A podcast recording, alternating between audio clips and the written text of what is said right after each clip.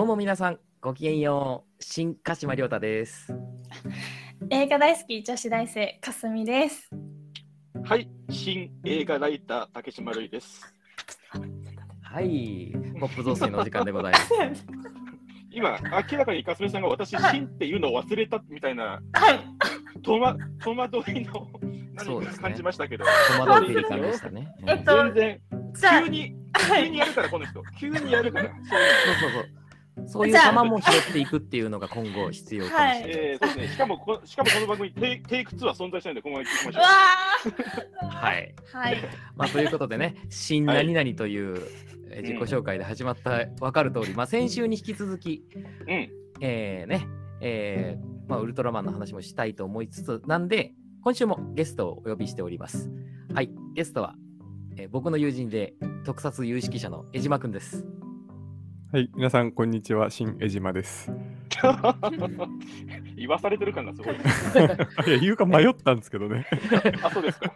これで新じゃないのはかすみさんだけということになってしまって。そう。です。よあら残念。そうそうですね、旧タイプ1人、新タイプが3人ということでお届けできればということですね、これは。はい。ねはいはい。じゃあ竹島さん、今回は、そうですね、はい。あのー今回はですね、ちょっと2回に分けてお届けしようかなと思っております。はい、えーまずちょっと1回目はですね、えーっと、私、りょうたさん、かすみさんの、まあ、新ウルトラマンを見た、まあ、率直な感想を語り、え2回目は、えー大鳥として、江島さんに、まあ、前回考察、あのーね、いろいろ仮説とか立てていただいたんで、それに対する答え合わせ、アンド、えー実際見た感想、考察なんかもちょっと伺えればと、そんな感じでやろうかなと思ってます。まあ江島くんが大鳥圭介という大鳥そうですね。大鳥圭介ではないけど、今日歌子ということでね、やっていきます。どういうポジションだ、それ。何を求めてんの、我々は。いや、大粒の涙をね、流すから。大鶴の涙は 古いね、ネタがね。ネネタが古すぎる。これだからね、あれなのよ。全然若い層にあの聞かれないのよ、この番組。え？さん30代、40代ばっかりだからこれ聞かれてるのよ。えこの番組、ナウなヤングに向けてるんじゃないんですか？もうナウな読んでて表記が古いのよ。あ青い山脈、青い山脈。古すぎる。昭和なんだよ、もう。脱却してこそそういうの。えー、わかりました。大変失礼いたしました。いや、とんでもない。でじゃあ、えーはいそうっすね。多分ね、多分3人グラデーションがあると思うんですよ。はい。ああの、新ウルトラマンに対しての距離感みたいなところで言うと、はい。だからね、ちなみにかすみさんは今までウルトラマンはもうじ全然見たことないですよね。はい。一つも見たことなかったです。そんな一つも見たことないかすみさんが実際新ウルトラマンを見て、はい。率直にどうでした、率直には、正直難しかったっていうのがあります。難しかった。はい。はい。あの、結構怪獣の名前とか、あの、これ、あ、もう、ネタバレというか言っていいんですかね？あ、全開もうねあ、前回で。はい。全あの冒頭部分が結構ポンポンポンって怪獣があの出てくるじゃないですか。もうゴメスとかマンモスフラワーとかペギラとか。はい。私そういうの一つ一つちゃんと理解したくなってしまって、もう。あ待って待ってって思ったらもう始まっちゃったみたいな感じだったので。はい。でもあのもうはいいきなりこれまでのお話みたいなのが始まったから、はいなるほど、なるほど。そうなんです。でも結構うんはい、怪獣と、ね、ウルトラマン戦うのはなんかすごく感動しました。感動。戦いに感動。感動しました。なんかなんでここまでウルトラマンは私たちのために戦ってくれるのっていうのをずっと思い巡らせながら見てましたね。確かに。自己犠牲って多分新ウルトラマンの一つのテーマでもあります。うん、はい、そうですね。え、じゃあ、結構最後の方は、はい、グッときた、あ最後の結構来てました。おー ああみたいな。じゃあ、面白かったですか？あ面白かったです。あはい面白かったです。2回言った。?2 回、大事なことだ同じから同じこと2回言った。うん、情報が刷新されてなかったです。失礼しました。いえいえ。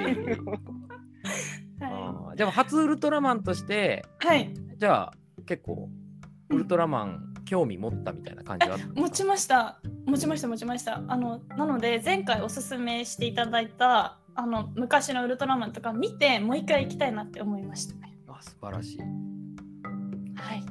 ありがとうございます。はいありがとうございます。ありがとうございます。いや 竹島さんは率直にどう思いましたか？えー、率直に言って僕はだいぶ乗れなかったですね。なるほど。はい。うんああのーは僕はこういう言い方言い切っちゃうのは結構ためられますけど、割と失敗作に入るのかなと思って僕は見ちゃいました。ん新ウルトラマンに関しては。はいはいはい。あのーなんだろうな。まあ、それももうちょっと後で喋ればいいかもしれないですけど、まあ、これ、5本ぐらいのエピソードで120分の映画作ってるじゃないですか。そうですね。はいそうですね、まあ、ネロンガ、えーとか、まあ、ガボラメフラスセガボラ、えーダラブメフラスネフェルそうですね、そしてゾフィー。そうですね、うん。ゼットンっていうふうにつながるんですけど、はい。あの、そうシンプルにウルトラマンが人類の味方として現れてっていう、あの、わかりやすいヒーローものとしてのフォーマットが、んあとして感じられる時間が短すぎるんですよね。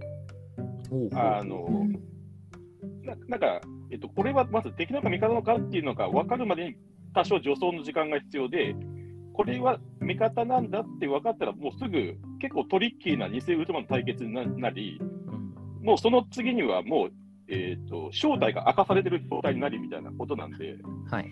あのウルトラマンがウルトラマンとしてヒーローとして活躍する場を基本与えられてない映画に僕は見えたんですよ。うん。それって、なんかもう、どうですかね、天然代以降のポストヒーローものって割とそこに縛られている気がしてて、うん。僕の感覚だと、マン・オブ・スチールとかもそういう映画でしたけど、スーパーマンの。うんなんか、シン・ウルトラも結局、そこから抜けられずに、あのヒーローというよりは、なんだろうな、結局、ゴジラ的な、えーまあ、会議室で起きてるあの会話で成り立つ、えー映画を作ろうとした結果、なんかこれはうまくそれが機能せずに終わってしまった感があって、僕は正直乗れなかったっていうのが第一印象です。なるほど。うん、であ、あ、はい。りょうたさんは？僕は、これは多分本当お二人の中間ぐらいな感想なんですけど、うんなんていうかね、頭では面白さがすごい分かってるけど、うん心でワクワクしたかって言われるとそうではない感じ。ああ、わかるわ。で、えっと、ただ僕はウルトラマンも好きなので、うん。あのすごく面白かったんですよ、僕は。う。ん。ただ、こう、なんていうか、こう、前半の方が僕はワクワクして、うん。後半の方は頭の面白さの方が強くなっていった感じがしたんですよね。まあそうですね。はい。ええ。それはやっぱり前半の、まあというか全編にわたって散りばめられてる、いわゆる、まあ、小ネタって言ったらあれですけど、ウルトラマンのあるある描写とかがすごくファン向けでもあると思うんですよ。一つそのウルトラマンの面白さを伝えようとするときに。例えばこう、なんだろうな、偽ウルトラマンの頭チョップしたときに手が痛いとか、はいあれってその元のウルトラマンにある描写だし、うんうん、なんかそういう細々したこととかはすごく面白かったのとあとオープニングでえっともうこれは「シン・ゴジラ」ではないですよっていうことをちゃんと明らかにしてるじゃないですか。うんあのというのはそのタイトルばタイトルの話ではなくあの斎藤工があのあ子供がいます私が助けに行きますって言って一人で行くじゃないですか。うんはいあれ、シン・ゴジラの世界だったらありえないですよ、あれは。あれは自衛隊の隊員が行くんですよ、シン・ゴジラの世界だったら。あ。でも、これはそうじゃなくて、いわゆるもう古くからある特撮のものですよっていうことをあそこで示してると思うんですよね。だってう、ん。あんなレディート部隊が最前線に行くわけないから、はい。でそれをやるっていうので、あ、これはこういう映画ですっていうのをちゃんと言ってくれたので、そこに載ってたんですけど、でもそうすると後半に行くに従って、その、例えば外交の話とか、条約の話とかが入ってきて、まあわかるけど、わかるけど、わかるけど、なーっていう感じの印象でしたね。うん。うん、ただ、めちゃくちゃ面白かったです。うんこれだけは間違いないんですけど。うんうんただ僕はそのシシン・ゴジラであるとか他の特撮を見た時みたいな血湧き肉踊るみたいな感覚ではなかったですね。っていうところが率直な感想ですかね。うん。三者三様ですね。え そっか。えうんいや、面白い。なるほど。面白いですね。これ、でも、ちょっと、かすみさんに聞きたいんですけど、はい。難しいって言ったじゃないですか。あ、はい。まあ、確かに難しいと思うんですよ。はい。はい。はい。あの、結構オマージュがいっぱい盛りだくさんにあるので、そこで薬ってなるシーンもいっぱいあるけど、はい。で、単純にこう、5つエピソードが折り重なってますけど、なんか一個一個のエピソードにちゃんとこう、なんだろうな、入り込んで見れた感じがありました。このエピソードはちょっと若干分かり分からなくてつまんなかったなとかっていうのはあったりしました？なんか、それこそこの5つのエピソードっていうのが、まず私ちゃんとつかめなくて、あの、うんなんか全部こう一貫して、なんかつながってる、うん。ななんだろう、かなってずっと思っていたので、うん。あなんか怪獣いろいろ出てきますけど、なんかあの後から言われてあ確かに分かれてたなっていう感じだったのでうん。なんだろうどれがつまらなかったとかはなくどれもこれもはい。まあ、でも逆にいいいいことですよね。一つの流れとして見れたってことですね。い。うん。はい。うん。そうですね。逆に知っているからこそこのまあ言ってしまえば総集編感みたいなのを感じちゃったっていうのはもしかしたらあるかもしれないですね。そうですね。知って元のストーリーを知っているからこそっていう。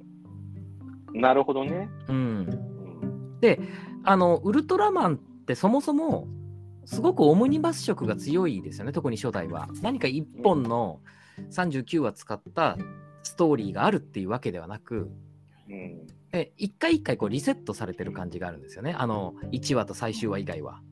うんうんうんね、あのージャミラの回とか引きずらないですし、うん、なんかそういうことがあるからそのこのつながりのなさっていうのが僕はそのウルトラマン感なのかなともちょっと思ったんですよ。確かにね。なんかう、んそれで言うと、さっき、なんか、シン・ゴジラとは違う世界の話みたいな話したじゃないですか。はい、なんか、この映画、ちょっと僕意外だと、マルチバースって言葉出てくるんですよ。そうですね。うんううんん。おついに、安野秀明マルチバースって言葉使うんだっていう、ちょっと新鮮な気持ちで、しかもね、最近僕らはドクター・ストレンジでそれをね、見たばっかりだから、そうですね。そうです。新鮮な気持ちで見たけど、だから、あの、シン・ゴジラに出てる役者さんも、まあ、斎藤工もそうですけど、何人かいるじゃないですか。はい。若干平行世界的な話なのかなっていう気もしたし、竹野内豊ってパンフレットだと政府の男みたいな言い方でしたっけ、確かそうですね。政府の男って書いてましたね、パンフレットにはうん、あ。くまであのシン・ゴジラにおけるあの役をそのままなぞってるわけではないっていうことらしいので、赤坂ではないっていう、。赤坂ではないいっていうね、ううんんなんかちょっとそのマルチバースみたいなことを少し感じて、なんか新仮面ライダーってちょっとそういう匂いもあるのかなみたいな。あのウウルトラマン、実はウルトラ Q とウルトラマン、ウルトラマンかウルトラセブンって、前に出たキャストの人が一人は絶対その次に出るみたいなうん仕仕組みがあったじゃないですか。そうですね。嵐と古橋みたいな。そうそうそうそうそう。あの藤明子さんやってた人も実際そうだったりしますけど出てました、し。はい。出てましたね、ウルトラ Q 出てたし。はい。なんかウルトラ Q の記者の役でしたもんね。そうそうそう。だからそういうのはちょっと若干あるのかなって、あの深読みしちゃったりしましたけど。そうですね。とか、そもそもやっぱ特撮って、そこの、もう、ロールで決まってるみたいなところがあるなと思って、うんそれの、そもそもの象徴的な人が、僕は平田明彦だと思うんですよ。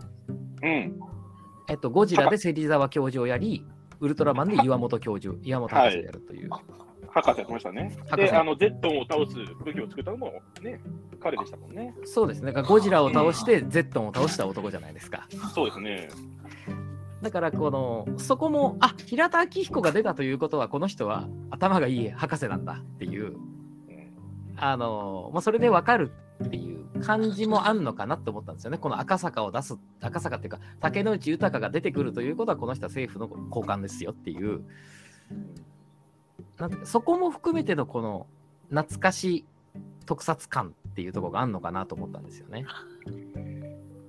なるほどね。だからこそ多分あの、えー公開前に「シン・ウルトラマン」のツイッターで、えーツイートされてたクランクアップしましたよっていう集合写真うんがあってそこの、えー右端の人が黒く塗りつぶされてたんですよ。でこれは多分誰だろうと思ったら多分竹野内豊だと思うんですけどうんだからその、はいはい。でも別にそんなにお話のテーマに関わるキャストじゃないじゃないですか。うんでもわざわざ隠すってことは、これはやっぱりサービス、サービス、サービスなんだろうなと思ったんですよ。うんうん。それはまあ特撮のマルチバース感。てか、ウルトラマンもまあもうずっとマルチバースやってる話だしっていうのもあるんですよね。えまあ、そういう意味では踏襲してるってことですね。えそうですね。あで、たまに集合してみたりっていうのもやっぱマルチバースだし。ー確かに確かに。うん。なんか毎年毎年科学特捜隊的なものは刷新されるし。うんうんうんうんかと思えば微妙につながってるしっていうのはずっとマルチバースの世界ですからね。うんなるほど。それはじゃあ、オリジンのスピリットはちゃんと受け継いでるっていうことかもしれない。そうですね。というか、あのやっぱりあのマーベルがいわゆる大人の事情っていうものをマルチバースっていうもので全て正当化したじゃないですか。うん。だからもう便利な言葉なんで、もう使った方がいいですよね。あのウルトラマンも全部大人の事情なんで。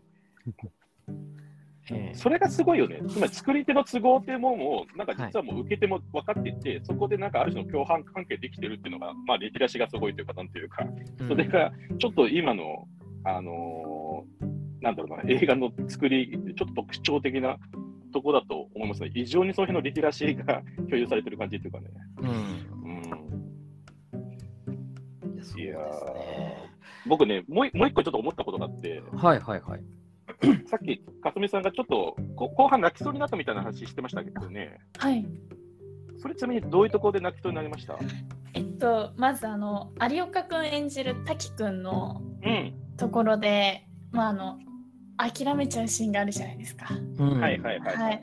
でもこうあのウルトラマンからいただいた一つの USB でなんかまたこう頑張ろうって前を向くシーンがちょっとグッときてあのなんかわかるんですよこう今まで結構自分もね人間もすごい知識あると思ってたのに宇宙からしたらもうなんかほんとちっこいものだったっていうのをこう感じさせられてでもなんかダメだみたいな感じになりながらもなんかそれってウルトラマンが、あ、そういうことを分からせたわけじゃないですか人間なんてみたいな。でもそのウルトラマンが置いてくれたものでまたこう頑張ってこうって思う姿が何とも言えない気持ちになりましたね。はい、あのちょっとはい。いや、はいなるほど。いや、すごいわかるんですよ。僕ね、いだからすごい、ごめんなさい、これもシン・ゴジラの比較で言っちゃうと、あれなんですけど、シン・ゴジラって状況の積み上げで描く映画だなと思ったんですね。はいはいはい。で、それに対してシン・ウルトラマンってすごいエモーション、エモーションの映画、感情の動きで積み上げられてる映画っていう感じがしたんですよ。はいはいはい。で、なんだろうな。あの、すごいね、僕、印象的だったのが、西島秀俊が、まあ結局、このさい最後のところで、この状況を打開するには、あの斎藤工が、もう僕が、まあ、ある種、えーと、自爆行為をするしかないみたいなこと言ったら、でそれはさすがに良くない。で、止めるんですよね。うん。それって、すごく、なんだろうな、あの本来だったら、そう家督隊っていうの、は班長でしたっけ？っていう立場はいからしたら、ね。うん、つまり人類を救うっていう立場だったから、結構ありえない言葉だと思うんですよ。うんうん。はい。うん、だからすごく、なんか、えっ、と、まあ、にまあ、人間味があるというか、すごい個人的なあれ発言だと思うんですね。そうですね。だから、シングルダムってすごい個人と組織っていうものがずーっと対立してる映画に見えるんですうんよ。うん。ある時は政府っていう巨大ものにシングルダムが対立し、でそのはい個人個人の思いっていうものに対して、まあ家族会のあの独独立グレン隊へようこそっていうぐらいだから、多分あれ、個の集まりなんですよ。どっちかっていうと組織っていうよりは。はいはいはい。それがちょっと、あの組織の描き方が多分ちょっと違う感覚が僕にはあって、だからそれは庵野秀明なりの個人っていうものの描き方と、組織の描き方の、そこのなんか対立項で、最終的にどこにそれに、なんだろうな、決着と見出すかみたいな話に見えて、すごいまあ組織論的な話ではあるけど、それよりもまずエモーションが勝っちゃうっていう構造になってて、僕はね、そこが勝ちすぎてる気がしたんですよ。どうしても。ああ、それも僕は、うんそれもやっぱりこれはな、やっぱり懐かし特撮なんだなと思ったんですよ。なるほど。つまり、シン・ゴジラだったら、あのーやっぱりヤシオリ作戦うん、で、たくさんの人が犠牲になりますけれども、でもそれは仕方ないっていう考えになってるじゃないですか。そうね。うん。全滅って言ったら、もう目をグッとしとしつま目をつむって、でも前を向いてやるしかないっていう。でも、今回はそのね、神永真司とウルトラマンの命と引き換えに全世界が終わってもその作戦をしないっていうことを一回言うっていうのは、それはなんかあることだなって思ったんですよね。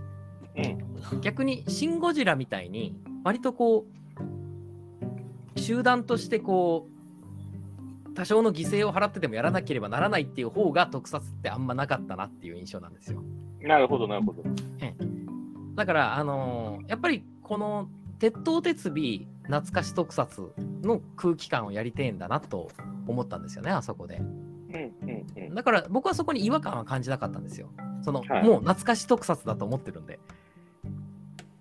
うん、うん、うん、だからこう割とこう、えー、と集団とか組織論みたいなところって結構後からついてきてるもんなのかなと思ってるんですよね。でうん。結局何がしたかったかなっていうとやっぱ家督隊とウルトラマンの共犯関係みたいなことをやりたかったんだなと思うんですよ。いや、でもそうでしょうね。うんうん、あの政府とかではなく、うんうん、だからそれは竹島さんがさっきおっしゃった通り個の集合体である家督隊と、うんもう確立した子であるウルトラマンのが初めてチームになる話っていうここが一番熱くなる。多分胸が熱くなるところだと思うんですよね。だからエモーションに乗ってるっていうのは、まさにそうだと思うんですけども、はい。あの、そのエモーションによよるにあたって、うん。でも例えば、じゃあ、斎藤工と長澤まさみはバディっていう一応設定になってるけど、そのバディとしての絆が紡がれていく過程っていうのは全然わかんないんですよ、見てて。そうですね。あ確かに。もうなんか出会ってちょっとししたらもう2人はほとんど会わない状態になって、でもなんかうん。バディって一回行ったから、なんかその絆はもう確定ですみたいな。なんかね、結局だとしたらもっとそこの人間描写を描かないと、なんとなくそのエモーションが感じられならずに、はい、そこはすごい冷めた、庵野秀明特有の冷めた視点で描かれてて、うん、だとしたらちょっと作風を変えて,、ま、変えてもそっちに振ってほしかったのに、なんかそこは僕は中途半端に見えちゃったんですよね。なるほどなるほど。うん。やっぱそれもダイジェスト感があるからこその急唐突感はありますよね多分いやー、そうなんですよ。いやー、俺たちバディで賞取れても、まあ、確かに口では言ってたけど、いつからそんなお前たち絆う芽生えたみたいな感じになっちゃって。うんだから結構強引なんですよね全部強引、だいぶ強引。まあでもそれって僕庵野秀明の作風だとは思ってるんですけどあのむちゃくちゃなことをさも理屈が通ったかのように言い切るっていうはいはいはい。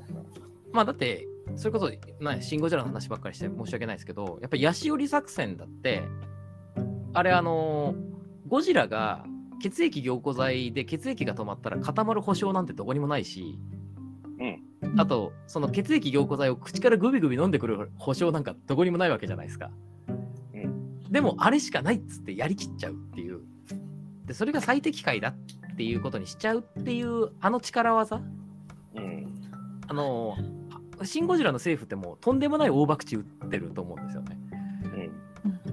本当は束作戦みたいに総力戦っていうところがいいと思うんですけどだからこそそあの束作戦で一旦総力戦をやって現実的な方法ではダメなんで口頭向きじゃないとダメですよっていう方向には向けてるんでそこは巧みだと思うんですけどうん。だからこれもそのそこの一回現実的なことがなくてもいきなりそのどんどんどんどん出来事をバンバンバンバン見せていくっていうそこのこの剛腕さみたいなところで持っていこうとしてんのかなっていう気はしたんですよね。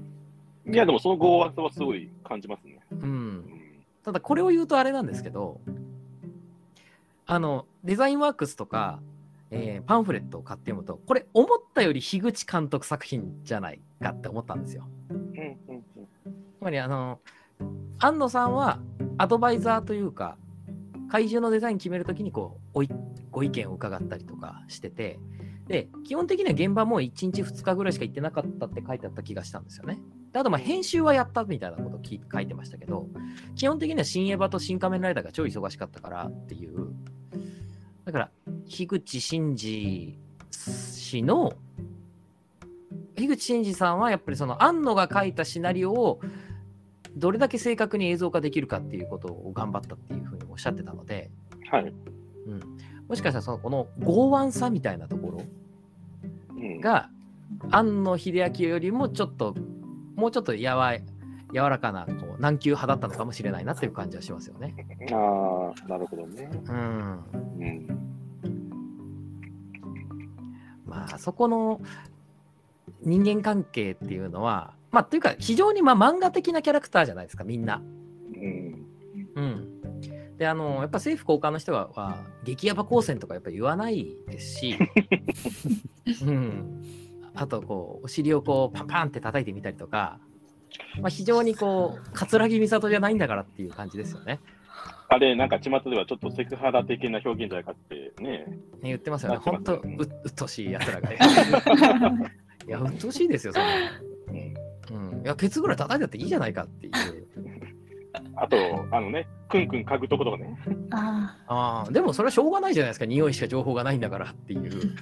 あれ、ちなみに、かすみさん見てて、なんか、特に気になったりしませんでした？いやあの本当に見てる時は本当に気にならなくてで、うんうん後から言われてあまあ言われてみれば気持ち悪いかも匂い嗅ぐのはって思ったくらいなんですよ なので私的にはそんな気にはならなかったですねうん。はいなるほど。はいだからそこも剛腕だと思うんですよね。そもそも、うんあの絶対匂い以外にもなんか手がかりがあるはずなんですけど、はいもう匂いしかないって思っちゃうぐらいのはうんは話し運びじゃないですか。そうね。うん。だからこういろんな可能性を最初に潰していくっていうやり方ですよね。そうですね。うん。だうんからいろんな可能性を潰してこれしかないっていう風に持っていくとか、あとなんか小難しいことをバーっと並び立てて並び立てて、うん、つまり結局変身した後1ミリ秒でゼットンをぶん殴ればいいのかみたいな、そうですね。うん今までめちゃめちゃ喋った内容、すごい2秒ぐらいで要約したなみたいな。そうなんですよね。まあそれも剛腕さですよね。剛腕さ。うんいや、そうね。うん。なんかごめんなさい、僕今一瞬し喋ってて、ちょっと思い浮かんじゃったから喋っちゃいますけど、はい。独立グレン隊っていう響きで普通に思いましたけど、あの、シン・ゴジラって、岡本喜ホチの日本の一番長い日をモデルにしてる、あの参考にしてるみたいな話あったじゃないですか。そうですね。これひょっとしたら岡本喜八でもありましたね、独立グレン隊。ありますね、独立連隊。あれって斎藤誠か？はい。さが、佐藤誠？あ佐藤誠か、うん佐藤誠が、えーっと、まあ、太平洋戦争中に、まあ、何か、えーよからぬ不正を行為してるんじゃないかみたいなことを、まあ、調査しに行く男の話ですよね。はいはい。それって今、なんか長澤まさみの立ち位置とちょっとつながるなって、今、一瞬思ったんで、ごめんなさい、ただそれだけです。今うん。もう、まんま独立グレン隊。でも確かに独立グレン隊なんだよなと思って、僕は実は一番感動したシーンって、うん、あの、メフィラスから、うん、あの、ベータボックスを強奪するところなんですよ。あああそこで強奪して、家督隊のみんなが乗ってるヘリコプターに投げて、ナイスキャッチっつって、行くぞ行くぞってみんなでなってるところが俺めちゃめちゃ感動するんですよ、あそこ。ー、うん。ああ、独立グレン隊だなっていう。そう、あれ完全独立グレン隊ですよね。うん、で、まあ、とりあえず、終わったら、まあ、とりあえず、お縄頂戴しようかっつってみんなで手挙げるところとか、うん、いや、なんてこう素敵な人たちなんだって普通に思っちゃったんですよね。いやー、わかる。すごいわかる。ー確かにだからあそこのチーム感、うんすごく良かったなと思うんですよね。単なる組織じゃなくて、この集まりとしての、なんうかん、有志の集まり感がすごいね、あってね、それはね、すごい素敵ですよね。そうですね。あの、うんそれってやっぱ庵野秀明の基本的な思想なのかなと思うんですけど、うんやっぱウルトラマンって基本的には科学特捜隊とかそれに準ずる人たちが戦ってダメで最後に先生お願いしますみたいな感じで出ていくじゃないですか。うんじゃなくてこの「シン・ゴジラ」でもそうでしたけどやっぱりゴジラっていう一番こう進化が地球上で最も進化した生物だで人間はその進化の速度にはたあの勝てないけども集団で戦うことで集合値を使ってそのし強大な敵を乗り越えていくっていう話確かに。だったじゃないですか。うん。で今回もやっぱりそのねゼットンを倒すって時にその人間の小さなちっぽけな人間たちがみんなで力を合わせて倒すっていううんでも最後には「先生お願いします」でウルトラマンにお願いするっていうウルトラマンのイズムもあるっていううんだからこれがあーやっぱりやりたいことだし変わらないことなんだなとは思いますよね。ああ、なるほど。うんそっか。それで言うと、僕、一応、あの、ゼットンが出てくる、えーさらばウルトラマンか、の回をちょっと見直したんですけど、うん、あれ、最初に、あの、円盤が飛来してきますと。はい、でます。それしかも、えーそれが日本に向かってますと。うん、で、そうしたら、井出とか嵐とかいきりだって、もう早く迎撃しましょうと、先手必勝だってなるんですけど、うん、そうしたらキャップが、ちょっと待てと。一応こういう場合は、パリ本部が、えっとどういうふうに行動すべきか、指令が来るから、それまで待とうって言うんですよ。そうですね。うん。あこの頃のウルトラマンってやっぱりそういうなんか組織のあり方なんだなってすごい思ったんですよ。うん、うんわうんあのまあ、トップダウンですよね、言ってしまえば。はい、はい。で、もう完全にトップダウンの映画じゃないですよね、チームドラマって。はい、そうですね。あのね、かといってボトムアップもなくて、もう信じて、信じてないぐらいなんです、僕からするとこれ。うん、うん。もうおのおのやってますよ。おのおので、もうん、うこのね、限りなく個人っていうものにフォーカスしたこの感じ、うん、それはね、もうすごい、すごい新ウルトラマンからは、ビンビン感じる。そうですね。うん。でもやっぱ最個人個人なのに最終的に集合値に行くっていうところが面白いなと思っててというのもその逆にあのさらばウルトラマンのエピソードってうん。まあパリ本部からの指令がっていう話になったじゃないですか。うん。でそしたらどうするどうすると思ったら、まあ、日本に来てるとうん。そしたら藤田院が電報を受け取って電信を受け取った時に今日本に向かってるので日本支部の健闘を祈るって来たってよしじゃあ行くぞって言うんですけどうん。いやおお前ら手伝いに来いよって思ったんですよその時。あれ、思った僕も、健闘祈るって、なんだその突き放した感じって思った。そうそうそうそうそううん。だって科学特捜隊パリにもロンドンにもモスクワにもニューヨークにもあるのにうん。ってことはもっといろいろあるはずじゃないですかうん。だったらもうね手伝いに来てみんなで頑張ってくれたらウルトラマンだって死ななくて済んだのに なんかぼやぼやしてるから。だから本当本当だいぶボイボイしてるあれ。いそう。あのな縦割り行政がひどいよと思って科学特捜隊の。や、本当だわ。せっかく世界中に本部があるんだったらもっとね横のつながり大事にしてもらわないとって思ってたんで今回その家督隊以外の人ともその世界中の英知を集めるっていうところであやっとこの強大な敵に人類がたた立ち上がったんだなっていうのはあってよかったなと思いましたけどもね。ああ、なるほどね。それその説明聞いて分かった。じゃあ結局、じゃあ、安野秀明っていうのは、組織ってものを諦めてないんだ。多分うん、そうだと思いいますね。もっと言うと、国って単位を多分諦めてないって言ってもいいかもしれないですけど、日本は諦めてない感じっていうのかな。そうですね。あの、まあ、もちろんその震災後だったっていうのもあるんですけど、やっぱりずっと日本はまだまだやれるっていうセリフはもうシン・ゴジラも出てきたし、うん。あの、このシン・ウルトラマンでも、やっぱりその人っていうものを結局信じれるようになったんじゃないですか。その、うんいろんな流れがあって。うんそれこそ旧エヴァンゲリオンの時は人が怖いとか人が信じられないとか人とつながりたいとかつけどつながれないからみんな AT フィールドがあるみたいな話してましたけどうんそれがようやくこう人を信じれるようになってでも俺たち力を合わせればできるよねっていうところって多分それねアニメ制作とか映画制作においても一緒だと思うんですよ。うん。結局自分一人じゃ何もできないんであの映画を作ったりアニメを作ったりすることってでいろんな人たちの力を借りていろんな人たちの知恵を借りてやるっていうだから庵野秀明こういろんなドキュメンタリーとか見てるとやっぱり、まあ、結局庵野が決めてるっていうところはあるんですけどうん。一応みんなに幅広く意見は聞くっていう。で、まあ、そうですね。うん。ええ新エヴァンゲリオンもその A 班監督 B 班監督ってもう監督ってもう目打たせてお前が頑張れっていう形に一応してるじゃないですか。やっぱその組織っていうものに対する信頼感っていうのがやっぱ強いんでしょうね。まあ、そうですね。うん。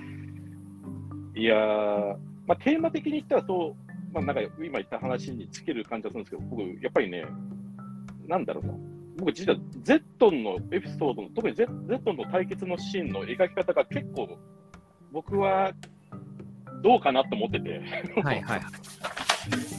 え演出として、うん。あの、つまり、あのあれ引き、引きの絵で巨大なゼットンとウルトラマンっていうところを対比させるためにすごい引きの絵で撮ってて、あ、最初のゼットン戦ですね。最初のゼットン戦。はいはい。で、八つ咲き降臨当てて、まあ、それが全然うまくいかなくて、よりでかい八つ咲き降臨を当てようとして、それもダメだったみたいなのをワンカットで見せてるんですよ。はい。はいはい。あそこが僕、正直、全然乗れなかったんですよね。うん。うん、つまり、あれって無力さをあ、あのー描くっていう意味ではいいかもしれないけど、うん。なんか、ヒーロー映画、ウルトラマンに求めるのは僕はそこじゃなかったんで、うん。さっき、千秋、胸躍るっていうのが足りなかったみたいな、うん。ありましたけど、はい。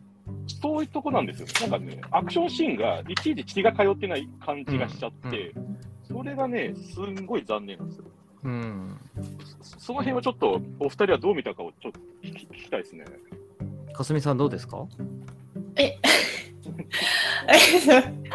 まあ、あのなんかなんで2回投げたのかなっていうのは疑問にありました。あのあ、一発でダメだったのに、あ二発目行くなんてみたいな。はい、えなんか作戦を変えろよみたいな。違う頭悪いなみたいな。いやそこまでは思ってないですけどあのなんかまた違ったアプローチをしたらうん。うんあの他に解決策どんどん見つかるのにあえなぜ？っていううん。ふうに思いました純粋にはいなるほどね。あの、出かけりゃいいってもんじゃないだろうみたいなはい ことか。あーあの、僕は竹島さんと一緒ですね。本当ですか？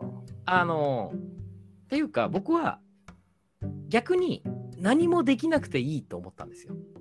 そうですね、そこまで言ったら逆にすがすがしいかな。そう、八つ咲き降臨さえ投げさせてくれないっていう。はいはいはいはい。で、近づいた時に、やっぱりもう、あの火の玉とかバンバン投げてきて、ビームをもう食らっちゃって、せいぜいバリアを張るぐらいで、でもやっぱりダメだったっていうところにして、で、次は、その、みんなとこう、ね、滝くんが考えたことを聞いて、でも俺たち、この地球のために頑張らないとって、ウルトラマンが思ったから、そのビームとかを頑張って避けて、で、AT フィールド全開っつっていうところにまで行けばよかったかなとは思うんですよ。そこはやっぱ胸が熱くなると思うんですよね、それそういう感じで。なるほどね。そのヒーローとしての成長というか、うん。である種、まあのー死にに行ってる感あるじゃないですか。そのうん。特に最初のやつって。うん。ウルトラマンは Z に負けることが分かっていながら行くっていう。それはなんでかっていうと、神永真司という男の自己犠牲の精神というものを知りたいからっていううん。ところだったから、うん。あのー逆に言うと、その自己犠牲の精神すら感じられないぐらいのコテンパンにやられるみたいなそうですね。ことがあると、最後の、あのーカウントダウンもめちゃめちゃドキドキしたのかなっていう気はしますね。そうですね。えうーん。もっと言うと、メフィラス星人との対決シーンもだいぶ尺短いなとか、結構僕の中では不満もあるし、うん。そそんなゾフィーが来たからすぐやっぱちょっと手打ちしようかみたいな、早っみたいな、うん。マジかみたいな。だからメフィラスはね、そもそもあの最初のなんて原作っていうか、初代のウルトラマンでも予想で帰っていったやつですから、そうですね。僕ね、今回はもしかしたら決着つくのかなと思ったら、やっぱり予想だったんで、うんまあ、ただ僕はもともと好きだったから、あ予想なんだなと思って、ちょっとニヤニヤしましたけど、はいはいはい。それがやっぱそれですよ。あの、頭では面白いと思ってるけど、体が面白い、体が盛り上がってない状態。うんうんやっぱりプロレスしてコテンパンにやられるところ見たいなっていうのもあったんですけど、ただ僕はあのミフィラスっていうあのキャラクターの描き方自体は僕はすごく好きでした。そうね。でもそこって頭、頭で面白いって感じる部分じゃないですか？多分メフィラスのエピソードって、どっちかっていそうですね、うん、山本浩二のあの感じは、うん。僕はなんかすごく良かったんですよ。っていうのも、なんで良かったかっていうと、なんていうか、そのガジェットを使ってみたりとか、うん。ああいう感じって、メフィラスってもともといたキャラですけど、印象ですけど、その今のウルトラマンっぽいキャラクターだなと思ったんですよ。うん。うん。今のウルトラマンに出てくるような敵キャラみたいな感じがしたので、これはなんか橋渡しとしても良かったし、僕は自身はそのやっぱり、えー割り勘でいいかウルトラマンっていうセリフはもう、この映画の中の一番の名セリフだと思うんですけど、はい。聞いたことないんで、そんなセリフ。そう。う宇宙人同士がね、浅草の居酒屋で、あどこ、どこなんでしょうね。場所わかんないけど、居酒屋。クジラ屋でみたいなところで、夢を語ったチューハイのね、泡に弾けた約束なんですけど、大将お会いそう。これ感でいいみたいな。うんな会話してんだよ、そうそう大大将宇宙人同士でお会いそう。うって。うんびっくりするわ。割り勘でいいか？ウルトラマンっつって。いや、ほんと、ダマくらかしてそうじゃないですか、やっぱあの山山本浩二。あんなんでやっぱ堀北町、堀北真希をダマくらかしてるわけですよ、あいつは。いや、あの時、斎藤とこに言ってほしかったよ。割り勘、私の一番嫌いな言葉ですって言ってほしかった。ああ、いい。そうですね、割り勘私の一番好きな嫌いな言葉だ。で、それからあのピューンって飛んでいってね。うんわ割り勘騒動からね、は歌にも発する醜い争いが見たかった、逆に。そうですね。だからあの、あのビーム打ち合ってる時も、うんあの時の3200円を返してもらおうみたいな、そうね。そういう耳っちいバトルが、だいぶ方向性変わるわ。ええあると面白かったかもしれないですけどね。ただ、あれですよ、あの、なんかね、僕、あそこ、ほマジツッコミすると、あれなんですかね、やっぱ金持ってんすかね、ウルトラマン。いや、どうなんだろう。あの、メフィラスはなんか。かわかるんですけど、あいつ金稼げそうだから、あいつ。そう、そうっすね。うん。なんかね、ロマンス詐欺とかやれそうじゃないですか、あいつ。そう、なんか、み港、港に女がいる感、すごい、醸し出してるんですよ。マドロスさん。まあそうですね。うんうん。だからこう、ね、ちょっとお姉ちゃんに、ちょっと今週ちょっと用立ててくれっつったら、はーいっつってお金もらって、それで割り勘でいいかウルトラマンっていうのをやってるけど、なんかあのね、ウルトラマンはその経済活動してないですから、多分。そうね。うん。まあ、なんか上永真司の口座からちょっとち、ね、ちょろまかす、ちょろまかすっていうか、まあまあ、ちょっと私のもんだっていうことでいただくっていうのはあるかもしれないですけど、確かに。うん。まあでもまあ、家督隊だったら、まあ、それなりにいい給料もらってるんじゃないですか？まあそうわかんですよないけど。ね。昔、あの、先生、学校の先生っていう設定のウルトラマンいましたけど、あ、ウルトラマン80。80、俺、あの時は大変だと思いましたね。この人、どうやってこんな二重生活を送ってるのかなみたいな。うん、大和先生。そうだからね、あの途中であの先生設定がうやむやになるっていうね。いや、それはなくなるわと思いますね。やっぱ円谷プロおなじみのあのうやむやになるっていう。そうそうね。ウルトラマン S でも北斗と南、南いなくなるみたいなもんそうそうそう、南は私は月に帰りますっていう。帰りますって。もう債務が残っておる。るぞっていうやつを。うん。あれですよ。あのグダグダ感ね。うん、ぐだぐだ感ね。えまあそうかぐグダグダ感も踏襲したのか、じゃあ、新ウルトラマン。わかんない。僕本当にね、僕、でもそうだと思うんですよね。あーあの、ゆるさを愛するみたいなところはあるんで、絶対に。うん。うん、で純粋にそこが好きなんだと思うんですよあの制作陣は庵野樋口コンビは。うん。でやっぱ庵野秀明はそのゴジラが好きじゃないっていうのを言ってたんでうん。見てはいるけど愛がないんであんな風にめちゃくちゃやれたと思うんですけどうん。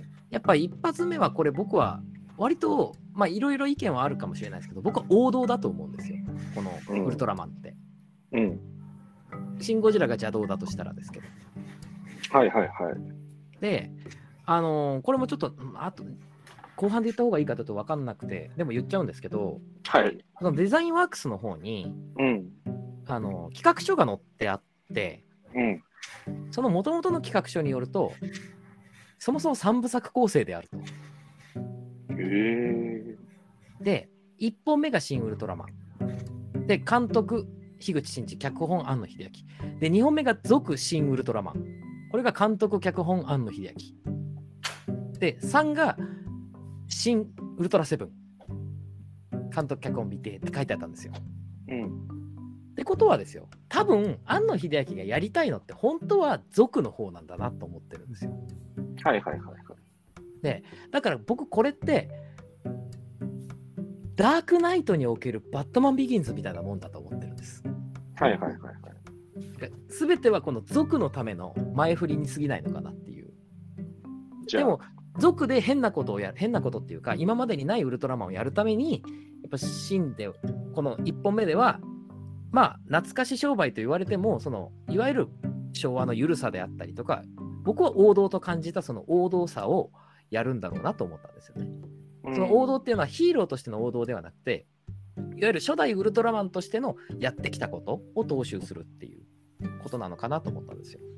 うんまあ、これも全部全て頭で分かってる面白さなんですけどね。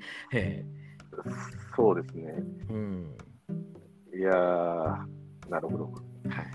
一旦こんな感じですか ?3 人で。そうですね。えなんかあります？かすみさん、これはちょっと言わせてほしいみたいなのあります？いえ、あの、楽しく聞いておりました。え観覧のお客さんじゃないんだから。すいません。完全にリスナーの立ち位置。うでもう一回見たくなりましたね。ちょっと、ん。うん。はいそう。ですね。しっかりと前回のも復習させていただいて、はいはい。はい。じゃあ、とりあえず第1回目、新ウルトラマン会第1回目、こんぐらいして、ちょっと次、えー、いよいよ江島さんにいろいろ語っていただきましょうか。真打ち登場。新新口新新口に。新新口。島さんに、新新真打ち。うん疲労工場。あのいけるかな？僕僕僕らのトークもね、ひょっとしたら何を語ってんだお前らと、違うんだっていう意見がひょっとしたらあるかもしれない。そうです。お前ら分かっとらんぞと。分かっとらんぞと。えもう、ゾフィー的な立ち、間違えた、ゾーフィー、ゾーフえゾーフィー、ィー的な立ち、ゾーフィーあ。ゾフィーではないです。そうそうゾーフィー的な立ち位置でちょっともの語っていただければと思いますんで。はい。はい、わかりました。はい、じゃあ、引き続きお願いいたします。はい。お願いでは、します。この辺で。では皆さん、さようなら。さようなら。さ